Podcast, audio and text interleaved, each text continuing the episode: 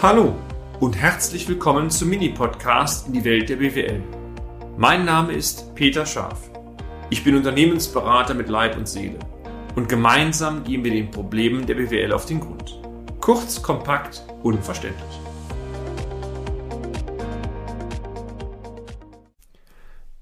Ich weiß nicht, wie es Ihnen geht, meine sehr verehrten Damen und Herren, aber ich finde, Betriebswirtschaftslehre ist schon sehr spannend. Und spannend meine ich übrigens nicht das Thema der Zahlen, sondern oftmals liegt zwischen den Zahlen. Es sind die handelnden Menschen. Und daher möchte ich mich mit diesem und mit einigen weiteren Beiträgen einmal wieder um das Thema Unternehmensführung oder Management äh, beschäftigen, Ihnen Tipps geben. Hier vor allen Dingen Entscheidungsstärke ist oftmals ein Thema. Sie haben sicherlich schon öfters gehört, und das werden Sie von mir in diversen Podcast-Folgen auch nochmal hören, das alte Sprichwort, der Fisch, meine sehr verehrten Damen und Herren, stinkt vom Kopf. Oder nicht? Es ist zumindest oftmals so. Diese Aussage ist natürlich nicht so zu verstehen, dass sämtliche Unternehmen stinken oder riechen. Quatsch. Ergänzend möchte ich noch hinzufügen, dass in vielen Unternehmen gerade die Unternehmensleitung und das Team Garant für den wirtschaftlichen Erfolg sind. Die Erfahrungen, die wir sowohl bei Mandanten, aber auch im privaten Umfeld sammeln konnten, zeigt einmal mehr, führen, meine sehr verehrten Damen und Herren, bedeutet auch, Entscheidungen zu treffen. Die bekannte Vogelstrauß in der Politik, also alles erledigt sich durch Liegen lassen, ist aus meiner ganz persönlichen Sicht oftmals die völlig falsche Devise.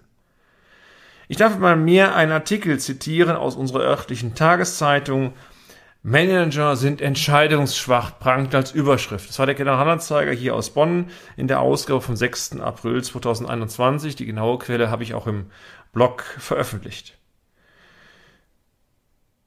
Warum nehme ich dieses Stichwort auf? Letztendlich, im Extremfall kostet Aussitzen und Aufschieben von Entscheidungen wertvolle Ressourcen, insbesondere die Ressource Liquidität. Nach Ansicht der übrigens in diesem Artikel zitierten Expertin für Unternehmensentscheidungen, Frau Dr. Dahm, liegt die Entscheidungsschwäche oftmals in einer mangelhaften Fehler- und Vertrauenskultur in deutschen Unternehmen. Ich will das mal als Überschrift nehmen, wie gut ist denn Ihre Fehlerkultur? Ich kann Frau Dr. Dahm übrigens nur zustimmen. Eine gute Fehlerkultur bedeutet, Fehler zuzulassen, die Gründe für die Fehler zu eruieren, gemeinschaftlich Rückschlüsse hieraus zu und Verbesserungsmaßnahmen für die Zukunft abzuleiten. Die Betonung möchte ich ausdrücklich auf das Wort gemeinsam legen. Es geht nicht darum, und das ist oftmals das, was so mein Eindruck in Unternehmen ist, einen Schuldigen zu finden, ähm, sondern es geht darum, gemeinsam in einem Team das Wir-Gefühl zu stärken und letztendlich aus Fehlern zu lernen. Wer, und das ist meine feste Überzeugung, in einem Team einen Fehler begeht, ist, in letzter Konsequenz eigentlich fast egal. Das Mannschaftsspiel muss stimmen. Eine gegenseitige, von Vertrauen geprägte Kultur hilft konstruktiv, sich gegenseitig zu hinterfragen und so gemeinsam permanente Verbesserungsvorschläge zu erarbeiten. Ich darf das Beispiel wieder der Feuerwehr nehmen. Wenn sie einen Löschangriff ausrollen, muss die Truppe laufen. Und wenn einer irgendetwas vergisst oder Fehler unterlaufen, muss man genau sich abstimmen, wie man den Fehler schnell gebügelt kriegt, damit der Löschangriff weiterlaufen kann. Ganz simpel eigentlich. Und so ist es bei Fußballmannschaften genauso. Der Ball muss zwischen der Mannschaft gepasst werden, um dann in der entscheidenden Sekunde auch das Tor schließen zu können. Teamplay ist also angesagt. Unsere Erfahrung, wenn das Team merkt, dass es nicht darum geht, einen Schuldigen zu finden, sondern vielmehr im Rahmen eines Wir-Gefühls schlagkräftiger zu werden, dann stärkt auch ein Fehler den Teamgeist. Die Motivation wächst, Hemmschwellen sinken, das Wohlbefinden der Mitarbeiter steigt. Auch die Leistung des Teams steigt spürbar. Was denken Sie, was alleine schon regelmäßiger Kommunikationsaustausch, ja vielleicht sogar in Kombination mit einem gegenseitigen Lob, äh, bewirken kann. Ein Lob übrigens kann Berge versetzen. Zeiten, in denen Wissen gebunkert wird oder fehlerbewusst gesucht werden und andere Kollegen, um andere Kollegen in die Pfanne zu hauen, dies sollte endgültig der Historie angehören. Zum Thema Lob vielleicht eine Geschichte aus einem der Mandate vor vielen Jahren war sehr einprägsam. Ich hatte ein Mandat, ähm, wo es darum ging, Prozesse zu optimieren. Es war ein Großhändler, in dem Fall für Möbel.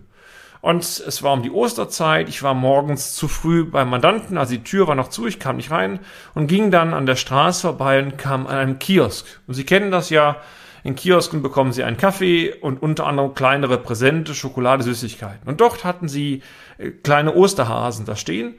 Und ähm, da wir die Osterzeit hatten, es war kurz äh, vor Ostern, dachte ich, na, weißt du was, du hast doch eine sehr nette Sekretärin, die ist für dich zuständig, Assistent der Geschäftsführung, wirst blonden mit Kaffee versorgt, alle Wünsche werden dir von Augen abgelesen. Weißt du was, jetzt kaufst du einen Hasen. Übrigens, ich bin sogar in die Höchstpreisklasse des Kios gegangen und habe einen Markenhasen gekauft mit einer goldenen Glocke, mit einem roten Bändchen, Sie mögen kennen den gekauft, dann hatten wir 9 Uhr, ich kam in das Unternehmen rein und der Konferenzraum war bereits mich vorgerüstet, weil ich an diesem Tag diverse Interviews zu führen hatte. Mein Team war auch im Hintergrund, die kamen nach und nach auch zum Unternehmen.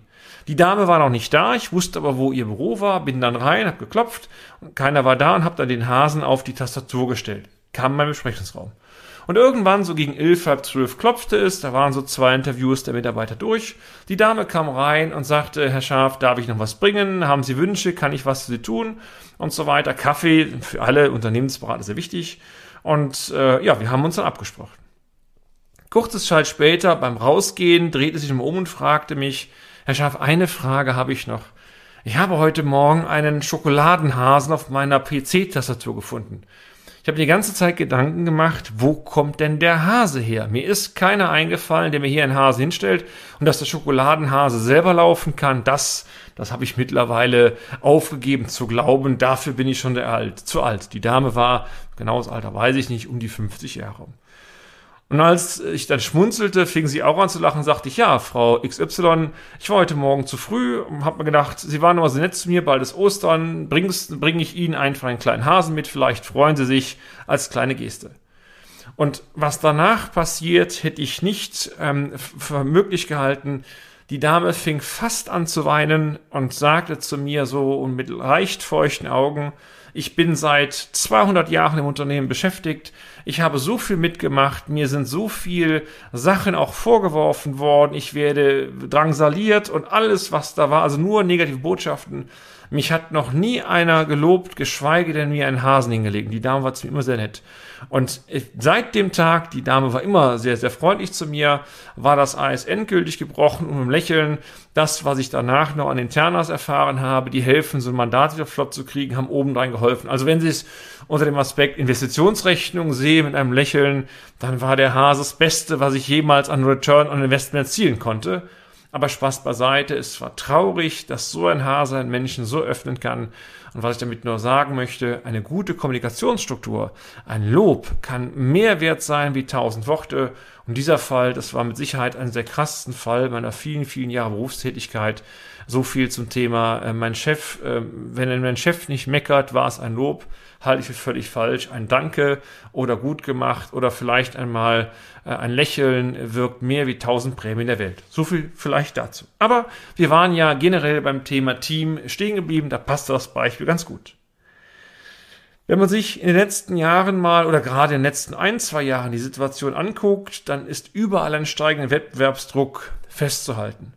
Eine nachhaltige, also auskömmliche Rendite zu erzielen, wird tendenziell von Jahr zu Jahr immer schwieriger. Der Druck zwangsläufig auf die Unternehmensführung steigt permanent.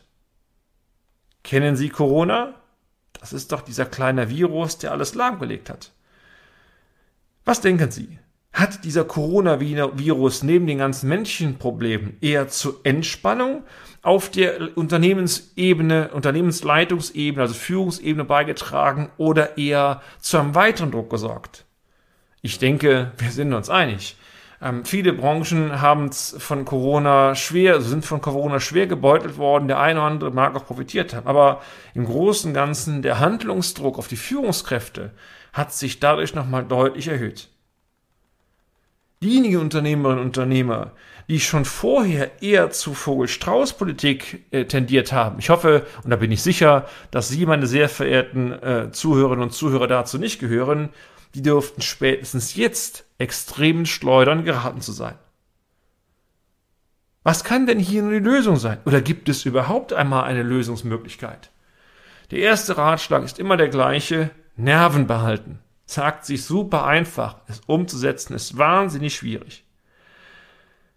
Alleine kann eine Führungsebene brenzlige Situationen natürlich nicht lösen. Ein gut geführtes Team mit hochmotivierten Mitarbeitern ist eigentlich die entscheidende Basis, auch in schwierigen Zeiten die Situation meistern zu können. Und dafür muss ich permanent sorgen und nicht erst dann, wann es klingt. Wie immer möchte ich Ihnen gerne einige Tipps geben zu dem Thema. Und meine Tipps wären zum Beispiel erstens, listen Sie einmal gemeinschaftlich mit einem schlagkräftigen Team die wesentlichen Herausforderungen und Baustellen auf, die es im Unternehmen zu lösen gibt.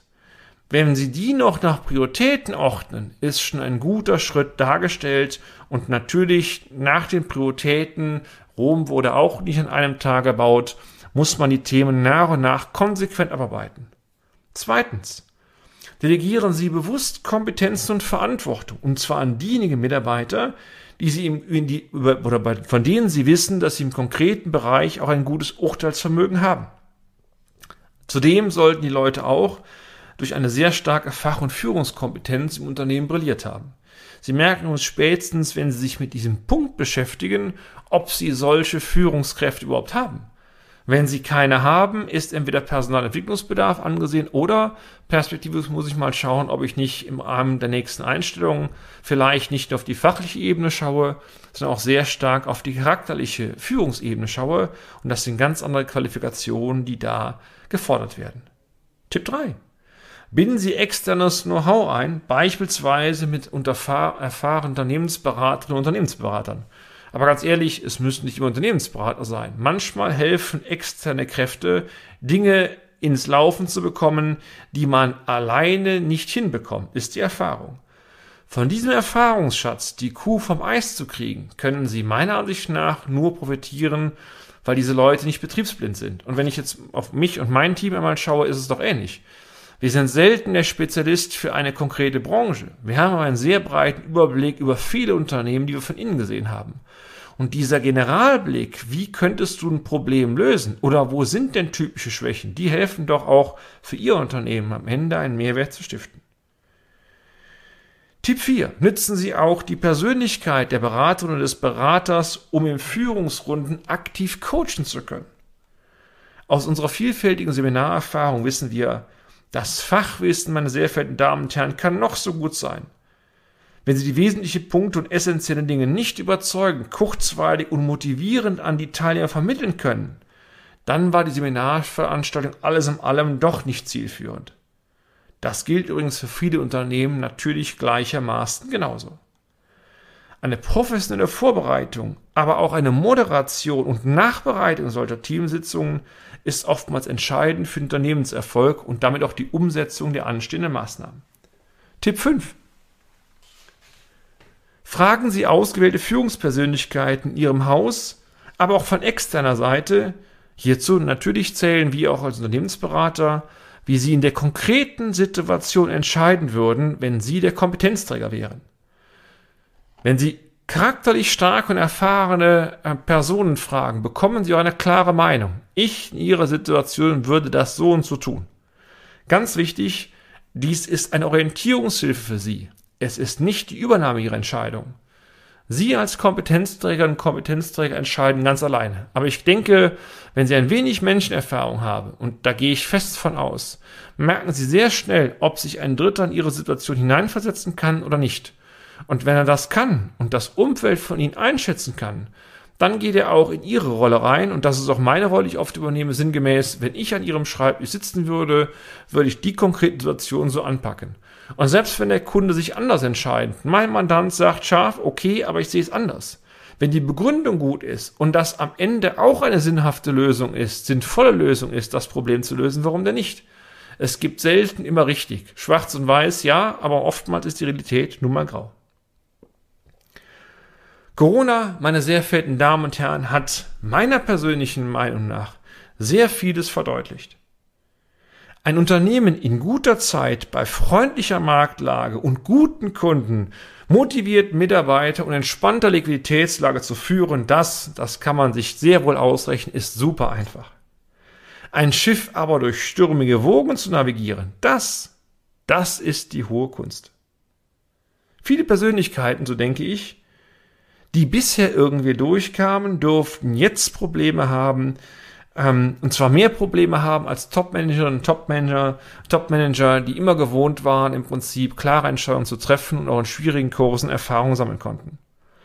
Professionelle Unterstützung kann, und davon bin ich übrigens fest überzeugt, in beiden Fällen aber nicht schaden. Also der Lernprozess ist da und entscheidend ist, mit der Aufgabe hineinzuwachsen. Und wenn Sie merken, ein Zweiter würde Ihnen gut tun, dann handeln Sie auch entsprechend. Dieser Zweiter kann übrigens auch ein engagiertes Steuerbüro sein, eine engagierte Hausbank sein, ein Unternehmensberater sein, wie auch immer. Entscheidend ist, Sie entscheiden und Kopf in den Sand strecken und damit möchte ich meine Ausführung auch enden, ist fast immer die völlig falsche Strategie. Und damit sind wir auch schon am Ende des heutigen Podcasts. Haben wir Ihr Interesse geweckt? Fein. Dann besuchen Sie uns doch einmal auf unserer Homepage unter www.scharf-office.de und schalten Sie auch beim nächsten Mal wieder ein auf eine kleine Reise in die Welt der BWL. Ihr Peter Scharf.